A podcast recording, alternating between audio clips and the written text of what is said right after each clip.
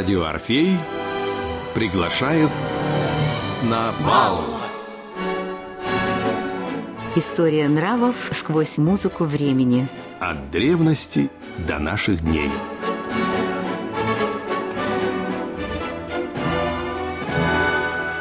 Программа подготовлена при финансовой поддержке Федерального агентства по печати и массовым коммуникациям.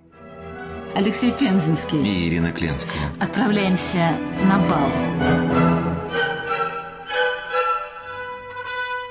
Тем более, что сегодня нас ожидает путешествие в страну гор и метких стрелков. Итак, я в Швейцарии, в стране живописной натуры, в земле свободы и благополучия. Вильгельм Тель, последняя опера Рассини.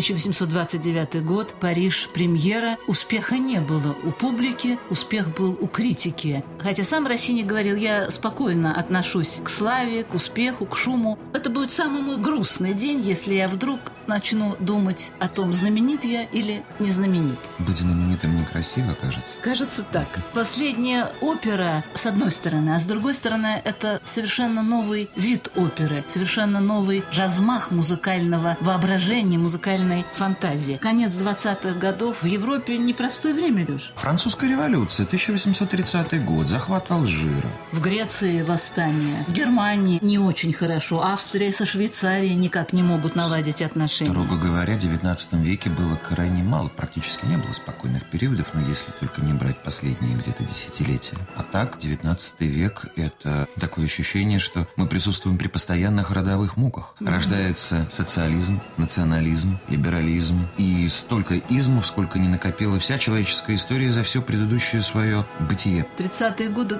считались вообще опасным временем, потому что революционный дух, как говорил Россини, очень романтичен. Но, с другой стороны, революционный революционный дух – это тот дух, который может смести мир. Поэтому есть ли смысл так всерьез относиться к революции? Может ну, быть, и... лучше оставаться в стороне? Если народу нечего терять, если человеку нечего уже терять, если он доведен до крайности, он не задумывается над этим. Но революция 1830 года во Франции была, что называется, настигающей революцией, и она была в общем-то, положительно, и результаты ее скорее позитивны, и народу пострадало мало. Она расчистила путь для Франции от обломков старой вот этой феодальной монархии, потому что новая монархия, которая пришла на смену, она уже была конституционная. И очень забавно, французский король Карл так боялся собственного народа и собственной армии, так он ей не доверял, что он послал ее, хм, чуть не сказал наперекоп, нет, он послал ее завоевывать Алжир, очищать его от остатков пиратов, которые там все еще бытовали. И несмотря на отсутствие армии, во Франции, а может быть, как раз благодаря ей французы восстали и с успехом его прогнали. Таким образом, убив одним выстрелом двух зайцев и поменяв систему управления и получив Алжир в качестве колонии. Ну, в любом случае, лишь согласитесь, 30-е годы – это время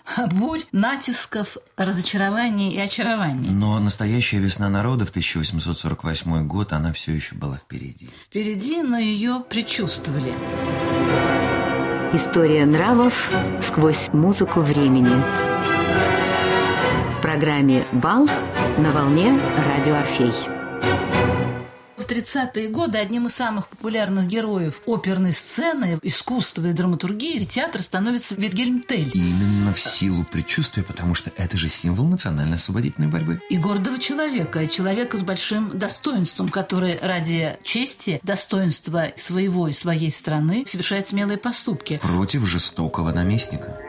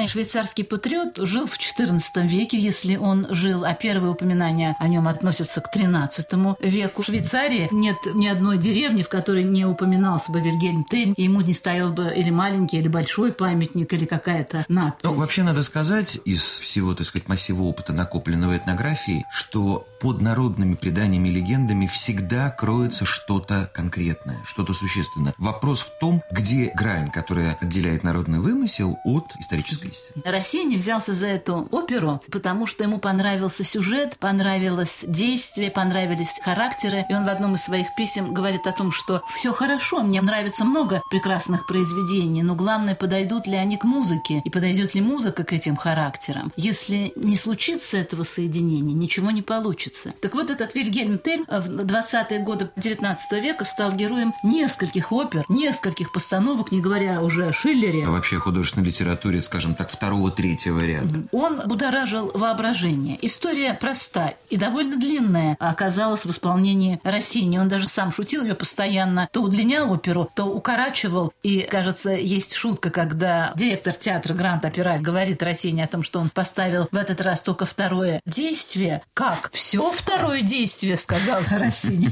Я не выношу, когда музыки больше, чем полагается. Ну, может быть, минут пять-десять. Как все второе действие действие. Да, действительно, это огромная опера. Она шла в 6 часов, 5 часов, 3,5 часа. Сейчас мы ее смотрим на многих великих сценах в укороченном варианте. Идет 3 часа, и как однажды один критик, разговаривая с другим критиком, сказал, ну, сегодня дают Вильгельма Телли. Он говорит, неужели и Вильгельм будет в трусах на современной сцене? По поводу минимизации хронометража я хотел сказать, ну, понятно, так сейчас времена другие, сейчас национально-освободительные движения разворачиваются быстрее. Бах, восстание, бах, э, референдум, и все, приехали. А тогда-то, конечно, в прежние времена это все было медленнее. Россине было очень важно, чтобы была любовь. И надо сказать, что в этой патриотической опере мы с вами попадаем каждый раз на новый бал. Из одного бала мы переходим в выяснение политических и человеческих отношений, потом мы опять оказываемся на балу, и в завершении опять празднество, торжество, прекрасная музыка, все поют и танцуют. И, кстати, для Россини было очень важно, что поют, что танцуют, о чем говорят. Сюжет мы можем напомнить, хотя он очень прост, и легенда в разных вариантах, но принцип один. Прежде всего, мы находимся в Швейцарии, которая входит в состав Священной Римской империи и германской нации. И у них очень большие сложности с австрийцами. Да, так же, как, кстати, у итальянцев во времена России были серьезные сложности с австрийцами. А, и наместник, у которого... Да, австрийская ветвь Габсбургов. Все персонажи исторические. Так называемый наместник австрийцев Гесслер, человек известный в истории, довольно жестокий, отличавшийся безумным и безобразным самодурством, который из-за чепухи мог человека повесить, оскорбить, унизить. Но надо сказать, Ир, что если не вырывать вот это из контекста, никоим образом не оправдывая вот этого а, Гесслера. да, Гесслером, что это было в порядке вещей в тогдашней Европе. До нынешней демократической Европы ей было очень далеко. Поэтому наместник этот все равно, так сказать, на общем фоне был не из худших. Он любил зверство, и этим зверством наслаждался. Выдуманный персонаж, его дочь Матильда и человек-пастух Арнольд, который любит невозможной, не счастливой любовью, неразделенной любовью Матильду, безнадежной, вернее, она совсем да. даже разделенная.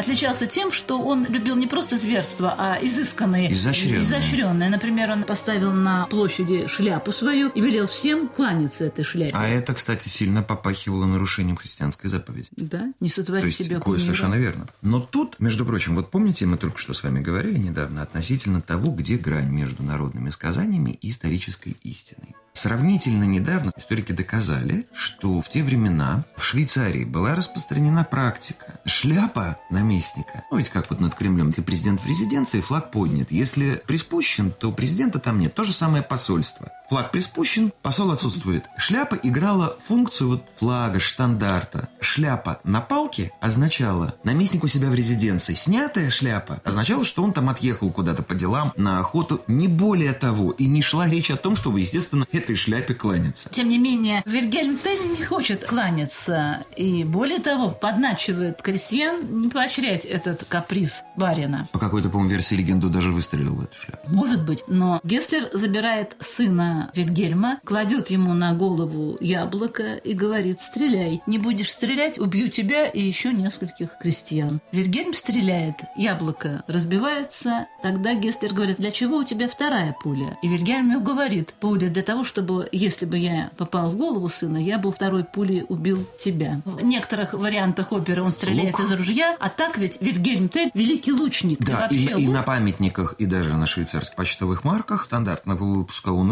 изображается с арбалетом. Но чаще всего изображается с луком. И вообще история лучника великого – это удивительно сказочная и фантастическая история. Которая лук... присутствует у всех индоевропейских народов. Лук – это стрела, которая… Это символ солнца. Символ солнца. Как мы победили зиму? Вот откуда в том числе, каково было назначение сказок? Не в первую очередь, но в том числе коротать долгие зимние вечера, когда рассказывали, вот опять же по запискам этнографов, которые застали традиционное общество в России во второй половине XIX века, что обязательно сидели, занимались какой-то работой зимней и при этом сказки рассказывали, чтобы не одуреть от, от этого физического труда. И вот это «слушайте долгую сказку о том, как мы победили зиму». Полет стрелы – это символ первых лучей солнца.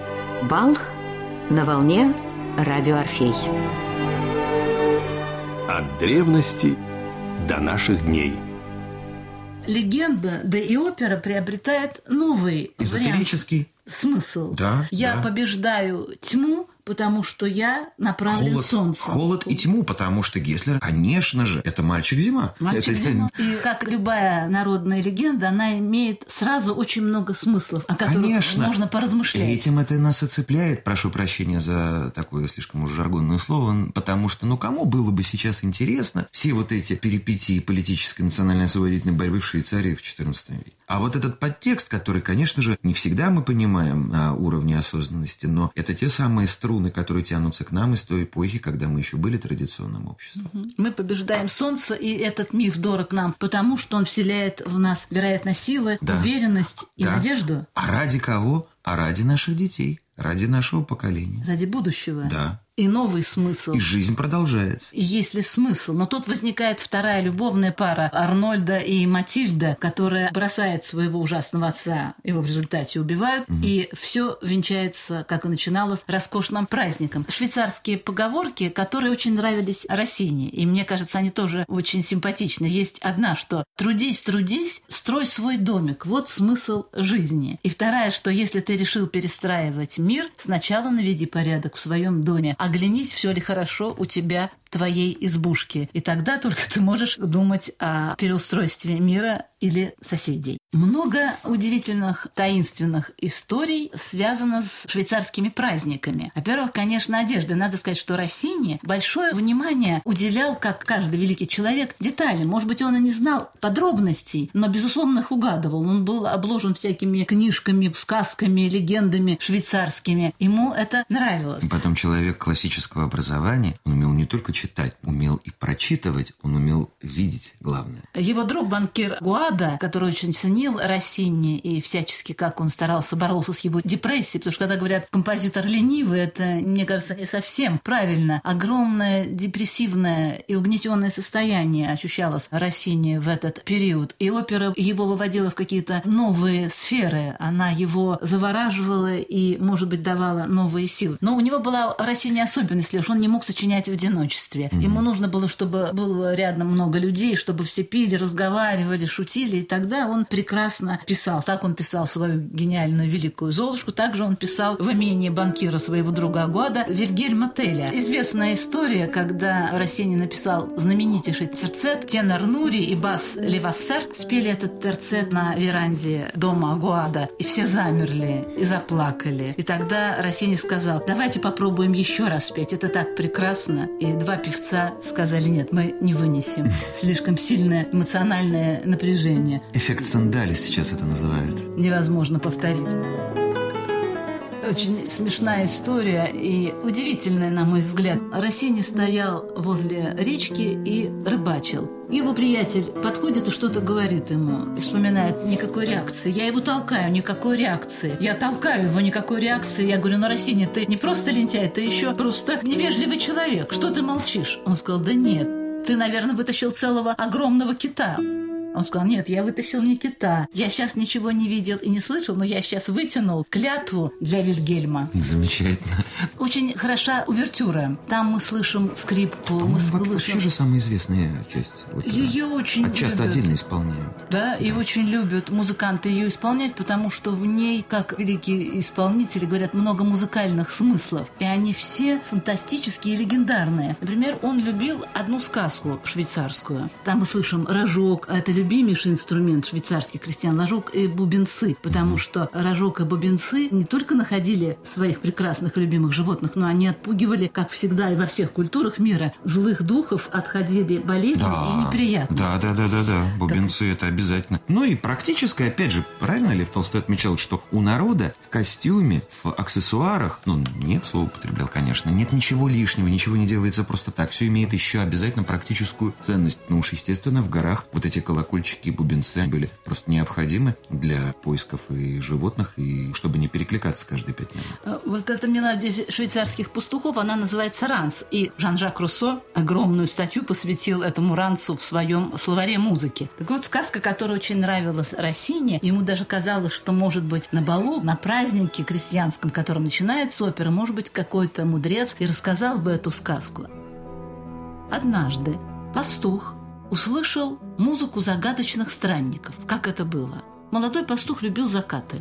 И однажды во время заката он услышал где-то вдалеке странную таинственную мелодию. Ему показалось, что ему пригрезилось. Он поужинал, как всегда у швейцарцев, кусок сыра, ржаной хлеб, кувшин ключевой воды или вина. Он засыпает, и ему кажется, что кто-то сидит рядом у костра. Он спускается, видит трех прекрасных молодых людей. И у каждого мисочка с цветной едой. Одна красная, другая золотая и такая серебристая.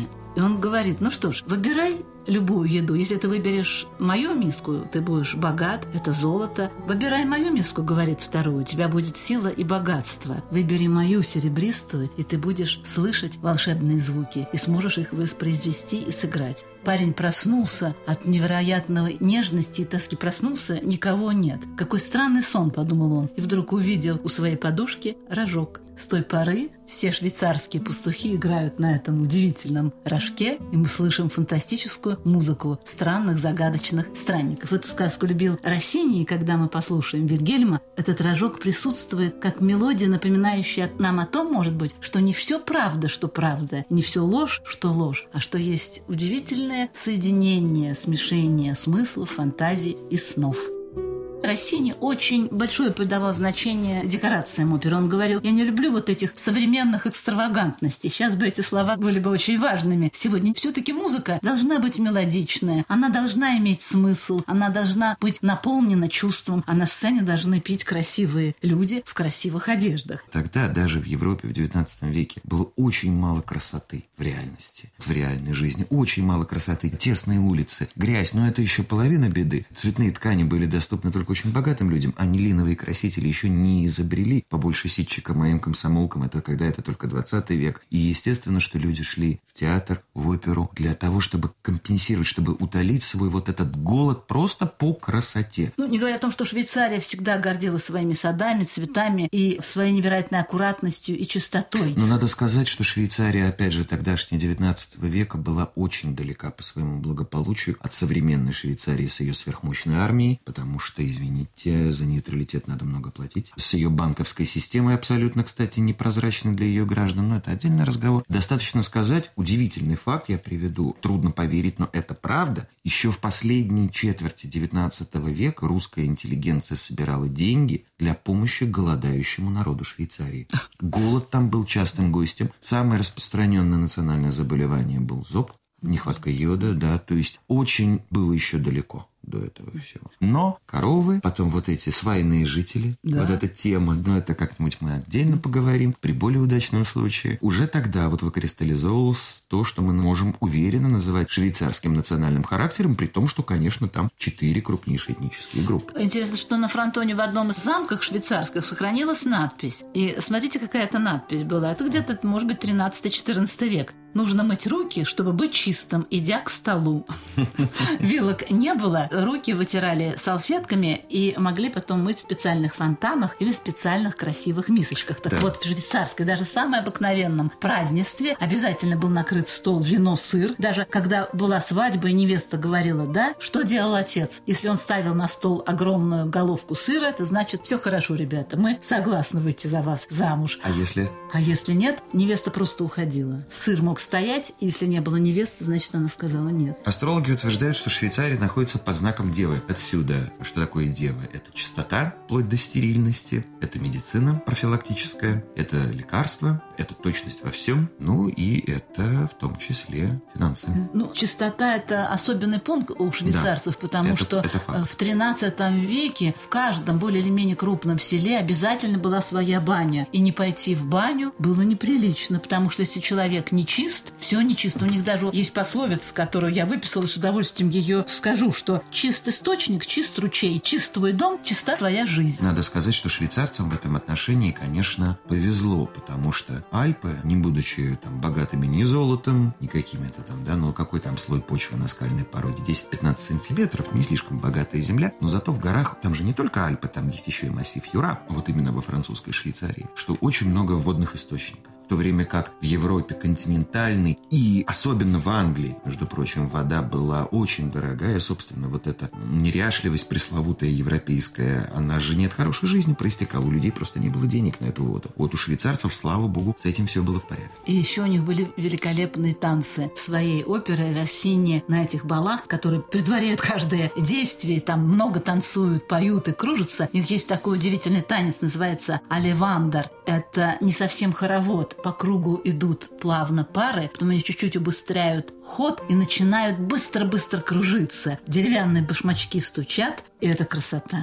И, наверное, стоит уточнить, что то, о чем мы говорим с вами, происходит в немецкой Швейцарии. Той самой Швейцарии, которая потом сильно ушла вперед от собственных германцев. 16 век, они же тоже протестанты, но они цвинглианцы. А Цвингли был человеком, единственным из всех реформаторов, гуманистом. Естественно, с высшим образованием, широчайшим кругом интересов. Швейцарцы, немецкие и немцы уже друг друга практически не понимают. Это два очень разных немецких языка. Но я просто пользуюсь случаем, чтобы засвидетельствовать свое глубочайшее почтение швейцарским немцам, потому что это замечательная совершенно этническая группа. Ну, достаточно вспомнить Дюренматта Да, с его сарказмом, с его глубочайшим интеллектом, судья его палач. Германа Ух, Гесса, конечно. Но Да, мы да. э, возвращаемся Да, на да, этот да. э, чудесный бал, который нам устроил Россини. И до сих пор мы видим кружащиеся фантастические пары, очень красиво одеты. Посмотрите, как должны быть красиво одеты люди. У женщин плессированные юбки, множество складок. Мужчины бархатные или шелковые рубахи. Когда праздник, они темные, пояса закрученные и очень красивая вышивка. Любимейший напиток, кроме вина, какой, как вы думаете, Люша? Я думаю, пиво. Они любят все, что связано с молоком. Танцуют. Очень много серебряных украшений, но умеренно. Они не любят нагромождений, потому что гармония в простоте и скромности. И любимейший символ, который изображен и на домах, и на одеждах, и на посуде, это эдельвейс, цветок скромности. Маленький, практически меховой цветок, белый, похожий на львиную лапу. Он так называется, лапа лапа, льва. Но Символ символ- чистоты, непорочности и жизни, побеждающей смерть. А аналог смелости. нашего- да, аналог нашего ландыша – это же первый цветок. Потому что достать цветок мог только очень смелый человек. Он высоко растет. А рассказывают, что появился он от слез феи, которая полюбила земного человека. Она поняла, что земной человек никогда не сможет жить в стране фей, а она никогда не сможет жить на человеческой земле. Она плакала, плакала, слезы капали, и на месте каждой слезинки возникал белый, нежный, хрупкий цветок Эдельвейс.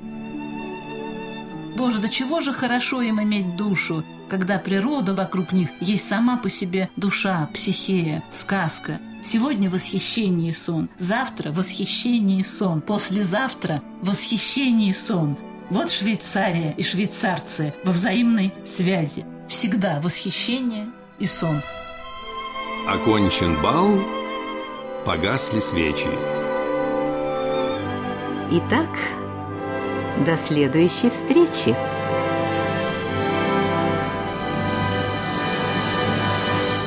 Программа подготовлена при финансовой поддержке Федерального агентства по печати и массовым коммуникациям.